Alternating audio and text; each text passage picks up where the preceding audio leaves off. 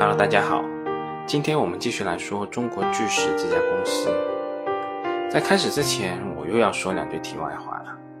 不是有位朋友给我留言，我都不知道，原来有某位大 V 也在差不多的时间，也发布了关于中国巨石的文章。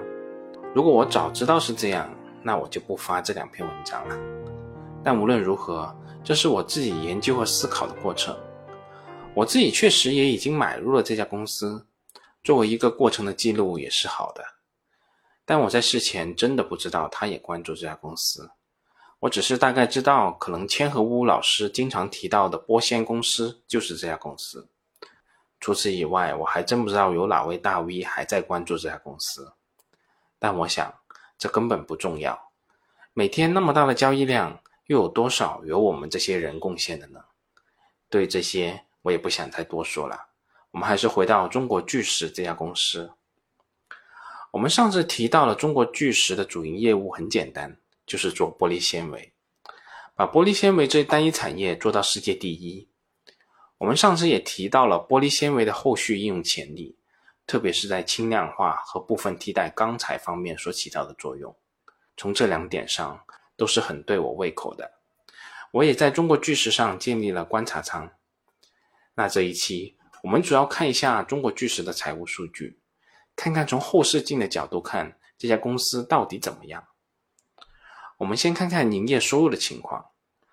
中国巨石二零一一年的营业收入金额为五十点三八亿，当年的营业收入增长幅度仅为百分之五点七四。转眼间十年过去了，巨石的营业收入规模已经达到一百一十六点七亿。十年年均复合增长率是百分之九点七八。如果从长期的角度看，玻璃纤维这个产品难免会受到周期性波动的影响，进而影响行业内相关企业的表现。但即使是在逆周期时期，巨石也能维持较为稳健的表现。在这一点上，中国巨石与万豪化学、海螺水泥是极为相似的。我也很高兴在我们大 A 股里面又找到一家这样的企业。那具体中国巨石这十年来收入的变动趋势，大家可以自己看一下公众号后附这张图就可以了。那下面我们再来说说巨石的产品分类，其实也没什么好区分的。我们在一开始就已经提到过，公司的产品和业务其实是很单一的，就是做玻璃纤维。从二零一一年至今这十年里。每一期玻璃纤维的收入金额均占总体金额的百分之九十四以上。在产品的应用领域方面，巨石的年报并没有披露具体的数据，但有这样一段描述：玻纤主要应用的领域集中在建筑建材、电子电器、交通运输、管灌、工业应用及新能源环保等领域，占比分别约为百分之三十四、百分之二十一、百分之十六。百分之十二、百分之十和百分之七，其中有相对比较偏周期的应用领域，比如说建筑建材、管灌等；也有比较新兴的应用领域，比如说汽车轻量化、五 G、风电等等。所以，玻璃纤维行业兼具周期性和成长性双重属性。二零二零年，作为交通运输领域的汽车轻量化替代品。以风电叶片为代表的新能源、玻纤等等需求增长较为迅速。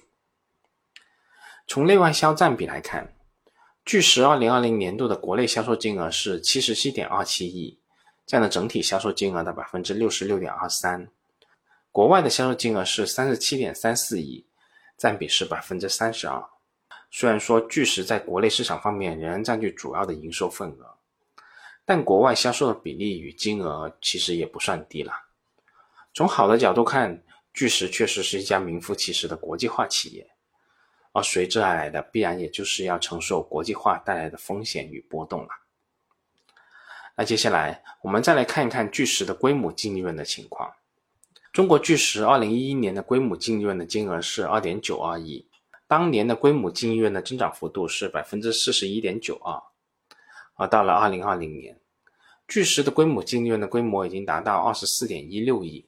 十年年均的复合增长率达到百分之二十三点五二，公司的规模净利润的增长幅度可是大大高于同期营业收入的增速啊！这其中必然包括了行业竞争格局的改善，巨石自身在技术、效率和管理各方面的提升。我不敢奢望巨石在今后十年能够维持超百分之二十的净利润增速，但以目前的情况看，取得与营业收入增幅接近的净利润增幅是完全可能的。那在规模净利润之后，我们再来看看巨石的净资产收益率情况。从净资产收益率来看，就能很明显的看出中国巨石的周期性。公司二零一一年的净资产收益率达到百分之十三点六二，紧接着就面临两年左右的衰退周期。公司二零一二年和二零一三年的净资产收益率仅有百分之七点七五和百分之八点六四。随后，公司的净资产收益率逐步回升，到了二零一五年达到周期的巅峰，当年的净资产收益率达到百分之二十二点一三。在随后的五年里，巨石的净资产收益率在百分之十四至百分之十八的区间内波动。我们可以很明显的看到，公司的净资产收益率的波动幅度明显平缓，价值中枢也在逐渐上升。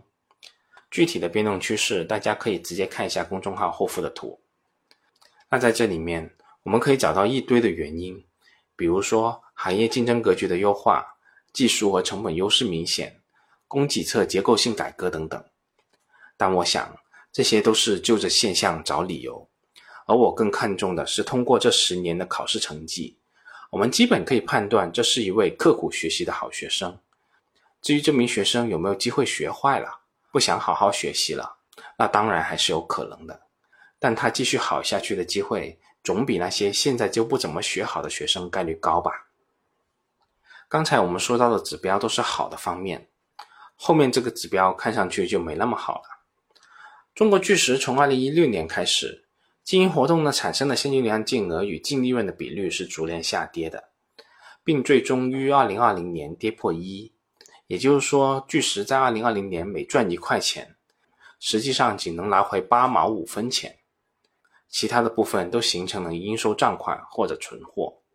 如果我们单独把公司的二零二零年拿出来看，可能会觉得零点八五这个净利润现金比率还是能接受的，但如果我们放在长周期来看，这项指标是在逐渐下降的。这其中不排除业务模式的改变等因素的影响，但跌破一的比率还是值得我们关注的。如果这是偶然出现的现象，那还好；但如果持续出现这种情况，对我而言，即使这家公司在其他方面再优秀，对我都是鸡肋了。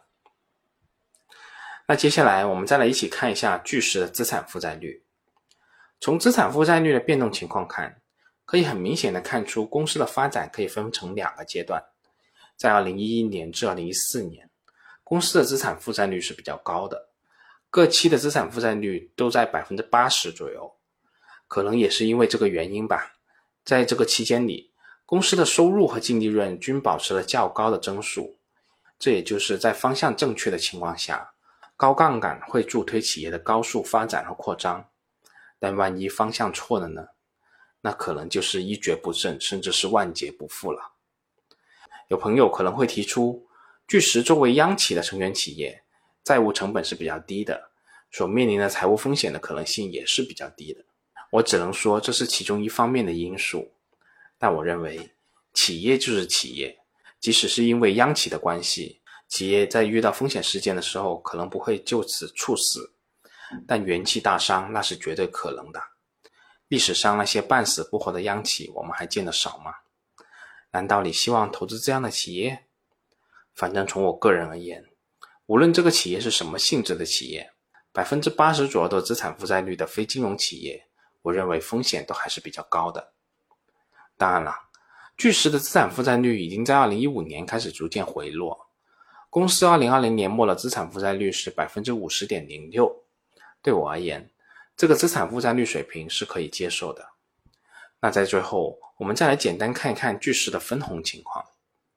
对于一家企业的分红情况，有些朋友认为没有必要关心，反正都是你的钱，是否分给你对蛋糕总盘子是没有任何影响的。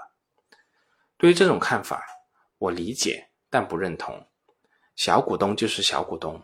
我们无法控制公司的日常经营活动，我们无法从一个内部人的视角去了解公司，我们也无法实质性的影响公司的经营决策。现金分红是公司回馈小股东最直接的方式，也是我们作为小股东观察一家企业的一种直接方式。所以在我的体系中，分红情况一直都是一个很重要的参考因素。从历史的角度来看，巨石的分红情况还是非常好的，各期的分红比例均维持在百分之三十左右的水平。比如在最近的二零二零年，巨石的每股收益是零点六九元。而现金分红则是每股两毛二分钱，分红的比例是百分之三十二点四六，也就是说，投资者可以直接通过现金分红享受巨石每股收益提升的成果。对我而言，这无疑是一个加分项。好啦，关于中国巨石我就说这么多，我们下次再见吧。